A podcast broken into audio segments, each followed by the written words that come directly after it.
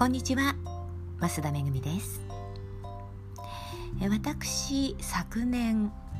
顔にあった悪性の腫瘍を除去する手術をいたしました。でその腫瘍が割と大きくなっていたのでそのまま切り取ってしまうと、まあ、顔がね引きずれてしまうっていうことで耳の後ろから皮膚を切り取りまして皮膚移植の手術を一度目にしました。で見事に皮膚はくっつきまして血も通うようになって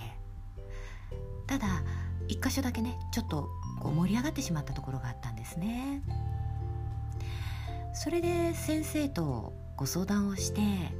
その部分をまた切り取るっていう手術を2度目にしました。でその2度目の手術に臨む時に先生がギリギリのところで切り取ります。やりすぎるとアーカンベイしたみたいに目がこう引っ張られたようになってしまうからっていうことをおっしゃって切り取ってくださったんですけれども手術後に手鏡を渡されてね自分の顔を見たら目頭の部分がこう下に引っ張られてあかんべーしたみたいになってたんですよ。うわなってるってほんとね辛くてね。先生はその時に「いやいやこれぐらいだったら大丈夫ですよ。皮膚は伸びるから」って言ってくださったにもかかわらずもうね私はこのまんまの顔で残りの人生生きるんだって思ってね毎日毎日鏡を見るのが辛かったんです。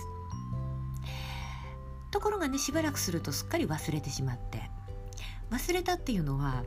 気にならなくなったんですね皮膚が伸びて。でねああやっぱり先生のおっしゃってた通りだ大丈夫だったって思って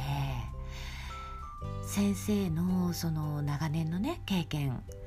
からくるそのプロの勘なんですよね。これぐらいだったら大丈夫。ここまでだったら大丈夫っていう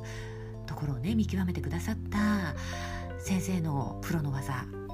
だったわけです。でプロってすごいなっていうのを今日の音声ブログにしようかと思っていたら今朝のテレビってねえーまあ、画像の処理はもうお医者さんの目よりも AI の方が優秀だっていう話をしてたんです。多分テレビに出てたのは CT スキャンとかの画像だと思うんですけれども人の目で見過ごしてしまうようなものを AI はちゃんと見つけてくれるそうなんです。それをね聞くといやいやじゃあ人の目じゃなくって AI でお願いしますって言いたくなりますよね。私の手術でも、まあ、手術をする前にはこう切り取る部分に先生の勘でねここまで切って大丈夫っていうところペンを引いてそれで切り取るわけですけれどもその人の皮膚の柔らかさとか傷の大きさを見ながら将来的には AI が線を引いてくれるようになるのかもしれないしもっと先には切り取るのも人間じゃなくなるかもしれないって思いました。2025年にはね AI が50%の仕事をするようになると言われてますで2025年ってもう6年先ですからね多分私もそれをね見届けることができるんじゃないかって思っているしじゃあ今やってる仕事でねもう仕事がなくなっちゃう人っているんだよねっていうことも考えるわけですよ。でシンギュラリティってね言葉を聞いた方も聞いたことがある方もいらっしゃるかと思うんですけれどももともとの意味は得意点というね、えー、意味らしいんですが2045年にそのシンギュラリティが訪れると。でこれは何かっていうと AI の知能が人間のこう知性を超えるポイントだそうです。AI ってね日々進化してるわけですよ。で私たちがこういろんなことをするたびにね学んでどんどんお利口さんになっている。あの私よくアマゾンとグーグルは家族よりも私のことをよく知ってるって言うんですけれどもで私が何かをこうネットで購入するサイクルとか好みを知っていてアマゾンさんはねそろそろこれ買わなくっていいの？とかね。そろそろ新しい CD 出ますけど予約しなくていいんですか？みたいに出してきてくれるし。でいつもいつもこう Google でね検索をしているとこんなニュースも興味ありますよね？って出してくれるわけです。あの本当ね AI の進化ってすごいなって思うのでその2045年ねもしかしたらもう私この世にいないかもしれないんですけれどもどんなことになるんだろうとで今朝のテレビでは人間がもういらなくなっちゃうんじゃないかっていうことを言ってたんですけれども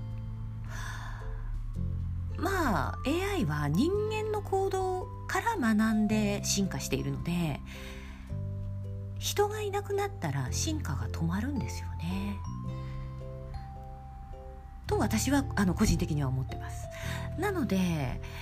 データが取れなくなるから進化しなくなるだろうし人はいらなくなるっていうことは決してないと思いたいんですけれどもまあ機械に取って代わられてしまう仕事っていうのはねもうどんどんどんどんなくなっていくっていうのはもう避けられない事実だと思います。で AI になくって人間にあるものって言ったらやはり心とかね愛情だと思いますのでそういう部分を大切にしていきたいなって思いました。はい、えー、今日はまあ私の手術の話から AI のお話をさせていただきました。最後までお聴きくださいましてありがとうございました。増田めぐみでした。